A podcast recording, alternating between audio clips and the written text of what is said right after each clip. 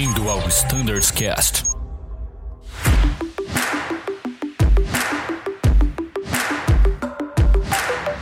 E aí, pessoal, tudo bem? Bem-vindos a mais um episódio do Standards Cast.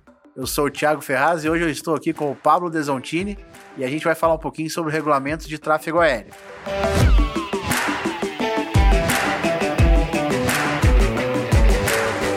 E aí, Dezão, tudo tranquilo? Tudo em paz, tudo bem, graças a Deus. Uma honra estar aqui com vocês. Você que está agora puxando no ATR ali em Aracatuba, você que está em casa, você que voa EJET, você que voa o 37, você que voa o 30 e vai voar o 50. é um prazer, galera, estar tá aqui. Muito bacana. Então, pessoal, a gente vai passar um pouquinho sobre vários pontos aí envolvendo o regulamento de tráfego aéreo, dúvidas que a gente tem recebido né, nos, nos últimos tempos aí do grupo, é, sobre as visitas que a gente tem feito junto com a TC, que também a gente tem recebido esses feedbacks dos controladores. Então, esse episódio aí é para a gente dar um overview aí de toda essa parte de tráfego aéreo. Então, já iniciando, Deson, fala um pouquinho para a gente sobre. É, nos últimos tempos a gente teve uma nomenclatura nova aí, que é sobre os aeroportos que só operam visual que existem procedimentos IFR. É, o porquê que acontece isso? É verdade, Tiagão. É, a gente chama esses aeroportos aqui né, de VMC Only. Então, aeroportos que eles cumprem todos os requisitos né, para operar instrumento da ICA 101 ou do RBAC né, 154 da ANAC. Né, eles estão abertos ao tráfego IFR, como a gente brinca, mas por alguma restrição eles não estão podendo operar por instrumento. Né? Então, é, ele é um aeroporto que ele só pode operar em condições visuais. O piloto pode até e deve, né, sempre que tiver previsto lá no Airport Briefing, fazer o procedimento instrumento, fazer a CID, fazer até uma Omni, se tiver a Omni publicada, mas tem que estar tá VMC. Então ele pode fazer o tracking ali daquele procedimento IFR, mas tem que estar tá VMC. Pô, Deson, por que, que existe isso? São várias razões, né? A grande maioria dos aeroportos é porque existe uma, uma, uma análise da própria ANAC que ela fala, olha, para esse aeroporto operar aqui, é, a gente entende que para questão de segurança está infringindo uma, uma área de pista, tá, tem um obstáculo que está varando ali que antes não tinha, né? Então a forma que a, a agência encontra de mitigar é, esse tipo de problema é que você opere IFR, mais que você esteja em condições VMC. Tá certo. Então a gente sabe que para o aeroporto da VMC, aqueles critérios, né? 5 mil de visibilidade, 1.500 de teto, Porém, o piloto às vezes ele chega no, no IAF e ele ainda não está visual. Ele pode iniciar esse procedimento? Ele pode, né? A, a, o que conta aí é a informação da rádio, né? Ou da ERA, né? É, o que, é isso que conta, né? Ou do órgão é, ATC se tiver, né? Então, o, é, o piloto recebeu a informação de que é, as condições no campo estão VMC, ele vai iniciar o procedimento tranquilamente, né? E ele vai encontrar VMC, a gente brinca, né? Ele vai encontrar VMC dentro do procedimento, né? Então ali durante a descida ele vai é, alcançar referências visuais com a pista, né? E aí vem aquela questão, né, Tiagão? O que, que a gente coloca nos no nossos mínimos, né? Isso aí. Então a gente vai adotar quais são os mínimos ali do procedimento ou os visuais? Você vai adotar, né, é, como esses aeroportos possuem um procedimento, um RNP approach, né, normal, a gente fala normal, né, porque tem um RNP visual, né. Como a grande maioria deles possui um RNP approach é, publicado, você vai setar os mínimos que estão publicados de acordo com os manuais da sua frota, o seu SOP, o seu OM, o seu FCAP, o seu FCOM, né. É, e o importante é a disciplina do aviador, né, que ele tem que encontrar condições visuais ali é, antes do pouso. E agora, mais do que nunca, nossa malha, essa capilaridade toda, a gente operando em vários lugares, com vários equipamentos, ATR, 20, Embraer, e atingindo cada vez mais regiões aí é, do país, cada vez mais a gente vai ver aeroportos operando dessa forma, não é isso? Exato, né? É, é, é um reflexo que a gente tem, né? A infraestrutura aeroportuária ainda está acompanhando o crescimento da Azul, né? A Azul sempre à frente. Então a gente vai, é, durante algum tempo, a gente vai se deparar ainda com essa situação. E eu, o importante é o seguinte, né? O despacho, né, tem que considerar essa questão é, do VMC, né? O despacho tem que prever que vai estar ali VMC no momento de utilizar, né, esse aeroporto, né? E, e sempre olhar o airport briefing, né? O airport briefing tem ali tudo mastigadinho para o piloto, o que ele pode, o que ele não pode fazer. Fantástico. Então, dando seguimento aí ao nosso bate-papo, é, vamos falar um pouquinho, talvez seja chovendo molhado aí, mas é, sobre a documentação de voo, é muito importante a gente comentar. A gente sabe da importância de gerenciar ali, de conferir as informações, os dados que a gente tem no nosso FP, na load sheet. Agora muitas frotas têm recebido essa load sheet via ACRS. Qual é a importância? Vamos falar um pouquinho sobre a, a importância. Eu, eu, tenho plena consciência que todos nós temos, mas é, por vezes a gente tem notado que muitas informações são chegadas ali na load sheet que não estão refletindo corretamente o que está dentro da aeronave. Então, o que, que a gente pode passar para o aviador fazer um bom gerenciamento dessas informações que ele recebe no briefing package ali, né? Vamos dizer assim, do voo. É, o, o, que a gente recomenda, né, é que o aviador primeiro, né, ele sempre faça essa conferência, sempre que possível, em conjunto, né? Então ele recebe ali a load, né? É, é legal aquela, aquele gestual, né? Dá uma load para um colega, o outro fica na mão e os outros e confere junto, né? Faz essa conferência é, em conjunto da data, faz a conferência do tail number, se é a matrícula correta do avião que você está voando, porque às vezes trocou aquela correria, né? É, então isso é muito importante, né? É, também as aeronaves que são cargueiras, né? Os, os Embraer Class Fox, se está condizente com aquilo que está que tá previsto, né? No, no, no, boletim. Então é essa conferência em conjunto, ela é a última barreira. É, e depois de conferir, só que então, né? Que inicia ali, né? O seu flow, o seu cálculo, né? É, isso é importante não só para a questão de safety, tá, Tiagão? Mas também para em relação à infração de tráfego aéreo, tá? Às vezes algumas infrações bobinhas que a gente recebe aí e tal, é porque faltou uma conferência, né? Um hábito que a gente perdeu um pouco é de anotar a ATC Clearance, por exemplo. Né? Então é importante que o piloto anote a clearance, né? Anote, fale em voz alta, cara, agora está restrito a tanto, agora está restrito a tal, né? É o bom, bom e velho CRM. Uma coisa que também é legal a gente comentar que às vezes na correria do dia a dia, muitas tarefas, a gente sabe que aquele momento às vezes é cinco minutos ali de, de rush, é despachante, é comissário na cabine, é a gente pegar autorização. É a importância dos dois pilotos estarem ali é, escutando a clearance, né, copiando junto e realmente para quê? Os dois pilotos estarem cientes ali se realmente aquela informação foi obtida justamente igual você falou, para a gente evitar aí infrações de tráfego aéreo, de executar uma saída errada ou até uma transição um, uma restrição diferente da carta que foi passada ali. Às vezes um piloto só copia e acaba essa informação sendo copiada de forma errada. E também do lado do, do, do controlador, que também por muitas vezes está sobrecarregado e que escuta um, um readback ali, uma, um cotejamento diferente, mesmo assim dá o ok. Então, os dois pilotos ali também é uma forma de mitigar essas informações. Exato, e por exemplo, a gente teve né, alguns é, itas bobos, assim, que a gente fala, né? É, o piloto recebeu uma instrução de, de nível, já estava em subida, né? Ele recebeu uma instrução de nível, ele coteja o nível correto, mas é, ele não informa para a aeronave, e a aeronave não para no nível previsto. Né? Então anotem, é, conversem entre si, falem em voz alta, né? E, e na dúvida, busquem esclarecimento com a EDC. É, questione, pergunta, confirma. É, a gente vai perder ali uns segundos que, talvez vão ser essenciais aí pra gente não, não descumprir nada e, e a gente tá falando aqui não só da infração, mas a gente tá falando aqui de segurança de voo. É, tanto a conferência da, da documentação como uma, como a gente está comentando no cotejamento, isso é, é safety, né? Então é segurança de voo em primeiro lugar e depois vem as consequências que a gente comentou também de infrações que a gente está sempre recebendo que poderiam ser evitadas. É isso aí. E airmanship, né? Esse é o nosso airmanship.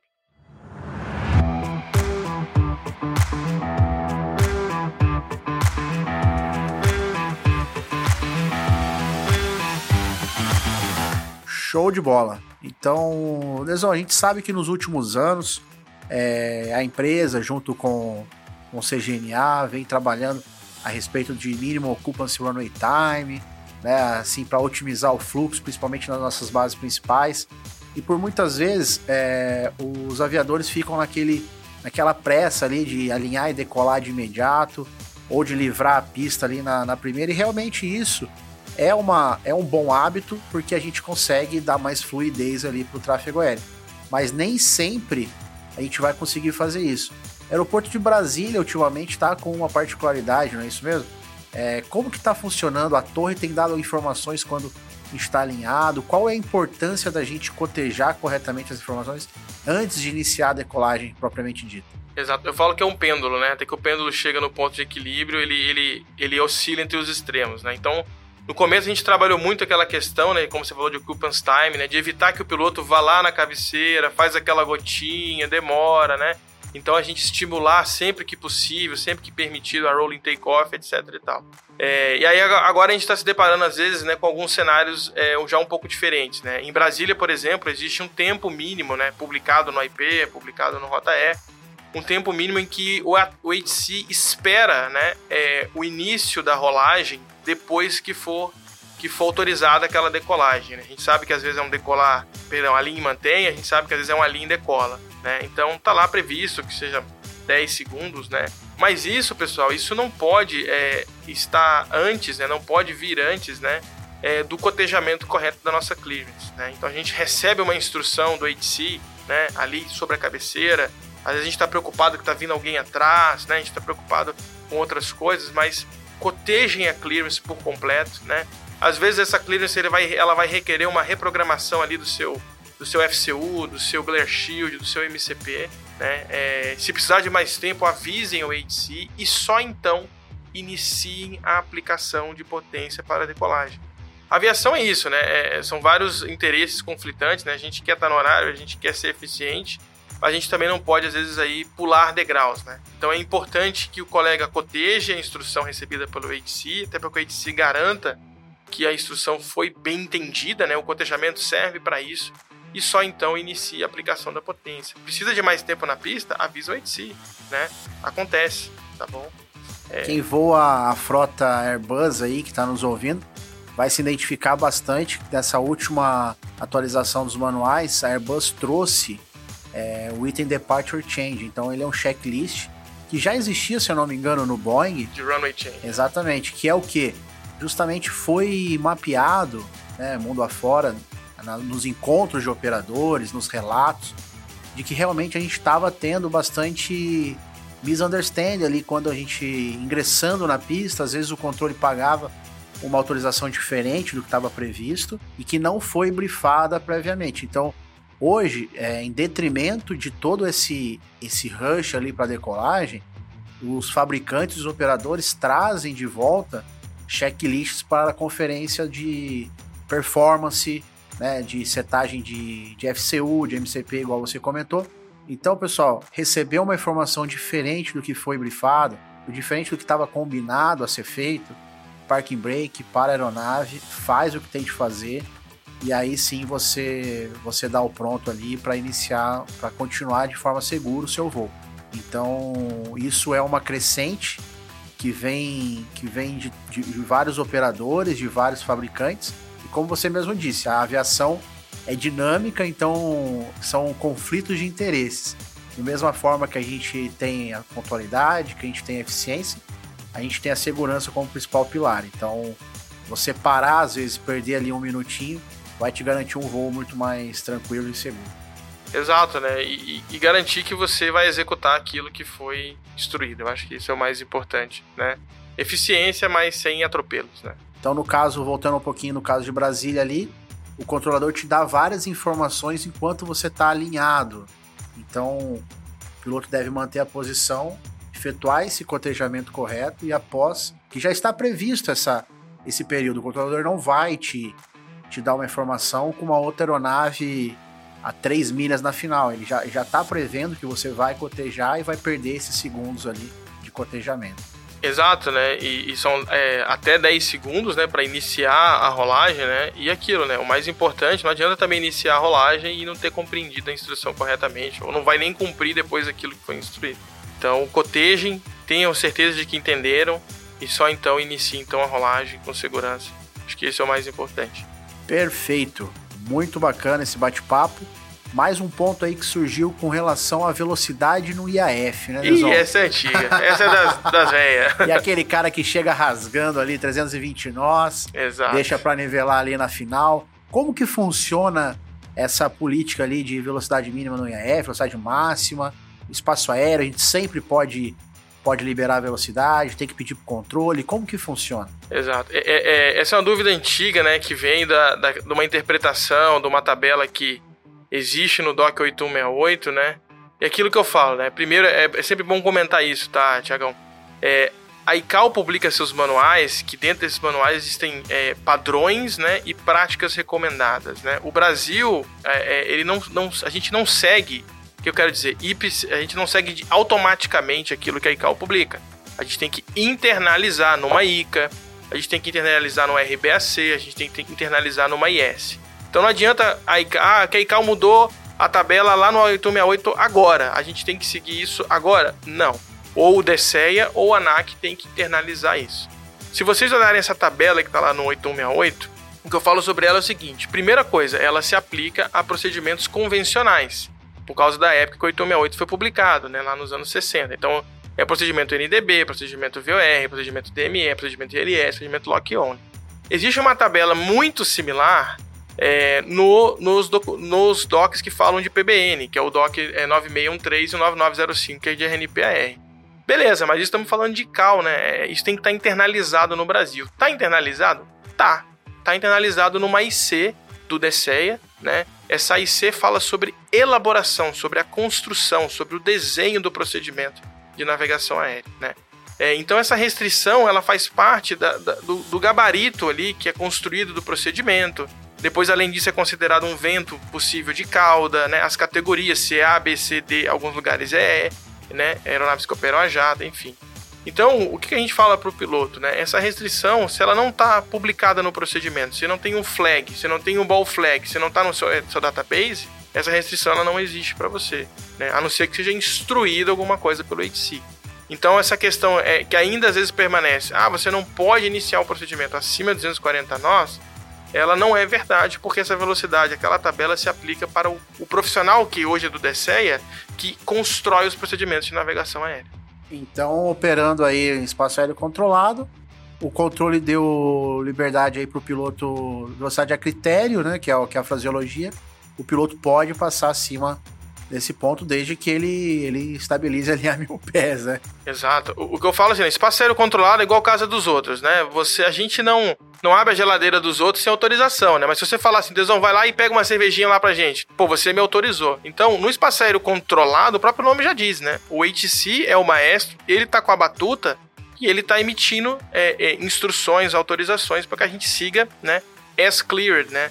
Como ele instruiu de, se ele falou que tá a critério, meu amigo, é seu critério. Você vai, né? Seguir ali, né? Claro que você não vai ser, né? Esdrúxulo, né? Mas assim, é, aquela restrição de 240 nós é, de indicada, ela não é uma restrição que o piloto tem que seguir ali dentro do fly deck, tá? E já aproveitando o gancho da 240 nós no IAF, o 250 também abaixo de uma centena, a gente também pode pedir a liberação, se for liberado a gente pode descer, correto? Exato. Isso gera muita confusão. É o seguinte, né? Às vezes até alguns países aqui fora do Brasil, é, ao, ao, redor do Brasil, como nos Estados Unidos, né? Na Europa, não sei se é assim, Tiagão, me corrija, né? Mas alguns países têm isso escrito, que qualquer avião, independente de, de IFR, de visual, é, a indicada abaixo de 10 mil é no máximo 250 nós. No Brasil, no Brasil, se vocês olharem lá a ICA 137, isso não é 100% verdade a restrição de 250 nós indicada abaixo de 10 mil pés no espaço aéreo classe Charlie, que é o espaço aéreo que a gente mais opera, vamos dizer assim, né, que é o espaço aéreo que no Brasil sempre tem radar, ela só se aplica aos voos visuais. Então, quando, por exemplo, que a gente está chegando aqui visual em Campinas, muito raramente, quando chega visual em Guarulhos, muito raramente, né, quase nunca, né, a gente é, então, quando você está em instrumento, essa restrição ela não é aplicável, está escrito lá na ICA 137, né? Vale aquilo que o controlador te falar. Ah, não te falou nada? Segue o FMC, né? Às vezes você reduziu por causa de uma turbulência, às vezes você acelerou, enfim. É, o ideal seria que, que tivesse, que fosse igual, mas essa restrição não se aplica aos voos instrumento no espaço aéreo classe A.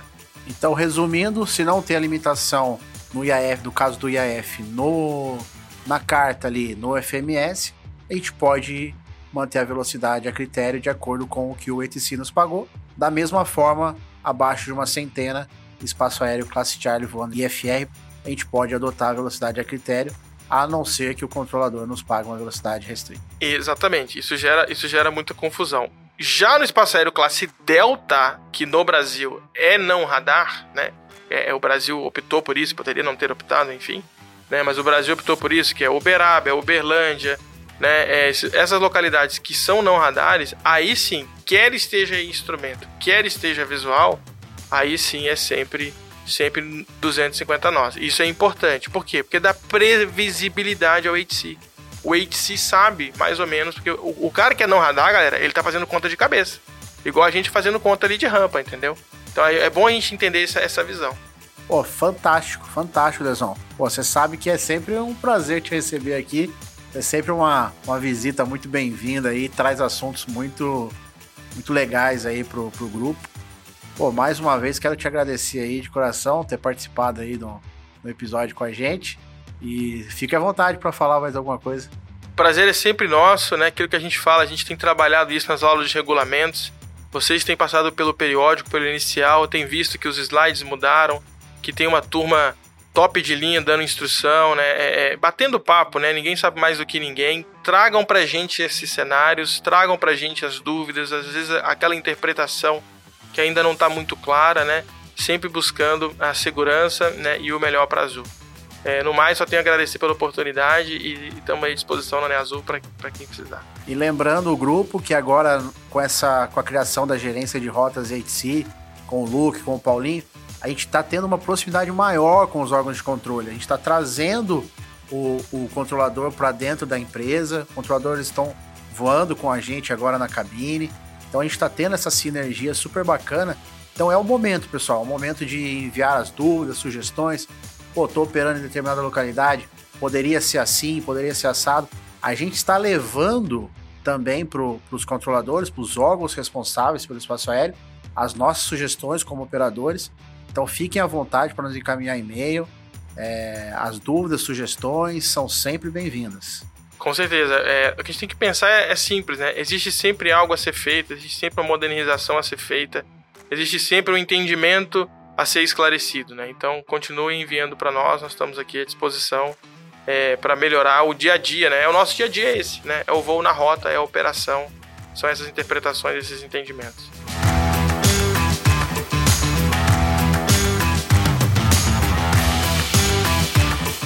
Show de bola. Então, muito obrigado a todos. Assim como esses assuntos que a gente debateu, vários foram trazidos pelo grupo. Fica aqui novamente o nosso e-mail, standardscast.voioazul.com.br. Se você tem a sua sugestão, a sua pauta que você gostaria de escutar aqui, fique à vontade e nos encaminhe. Desejo a todos excelentes voos e até uma próxima. Saudações cargueiras. Tchau. Tchau.